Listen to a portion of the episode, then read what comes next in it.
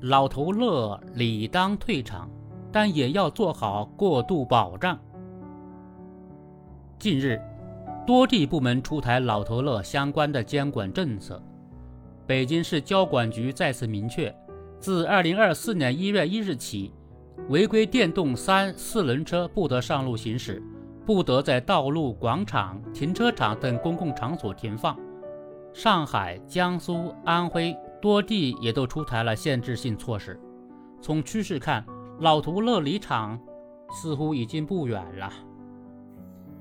老头乐离退场似乎已经不远了。现在道路上的老头乐大多处于监管的灰色地带，几乎没有任何规则能限制他们，随意购买，不用上牌，不需要驾照。老头乐可以想停哪就停哪，想闯红灯就闯红灯，几乎没有任何的约束，拥有非一般的自由。正因为老头乐开起来很野。所以交通事故也很多。公安交管部门二零一九年发布相关数据显示，近五年来，因老年代步车引发的交通事故高达八十三万起，其中死亡一点八万人，十八点六万人受伤。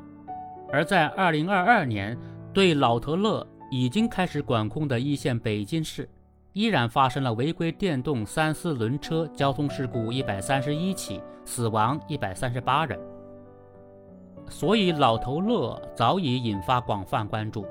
在微博上，有媒体就发起了投票：“你支持全面禁止老头乐吗？”有四十五万人投票，其中二十七万都投给了支持。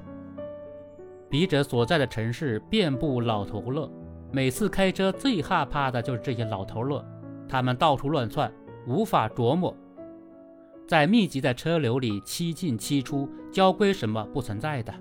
如果和老头乐发生碰撞，那很麻烦；但他们要是碰着汽车了，多半是扬长而去。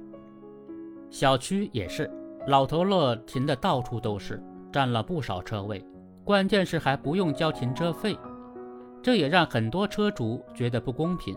每年都有人集中到物业反映问题，但即便如此，在那个全面禁止老头乐的投票中，笔者还是投给了分地区情况吧。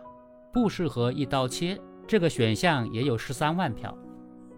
老头乐当然让人烦躁，但他的名字本身已经说明了他们是面向什么群体，又是解决什么问题的。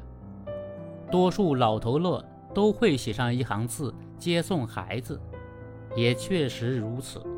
大多数司机其实都是老人，每到上下学的时间，学校门口就老头乐扎堆。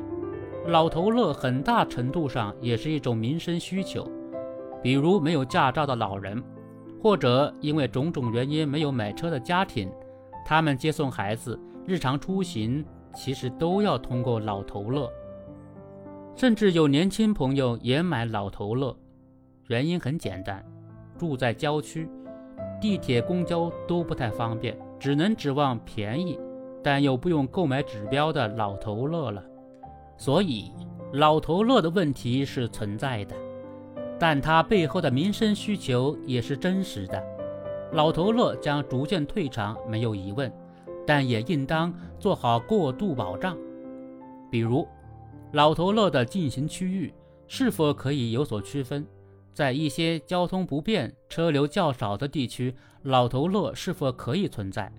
再比如，老头乐能否完善合规要求？在法治轨道上重新上路，这些可以从老头乐的生产规格入手，从牌照、驾照上进行规范，考虑给符合条件的车辆和驾驶员留下一些空间。此外，还有一些更长远的措施，比如规划建设更合理、更便利的公共交通，推广安全性、正规性更高的微型电动车等等。通过这些举措去填补老头乐的市场需求。总之，为了安全，老头乐理当退场。当然，这个过程应该是循序渐进的。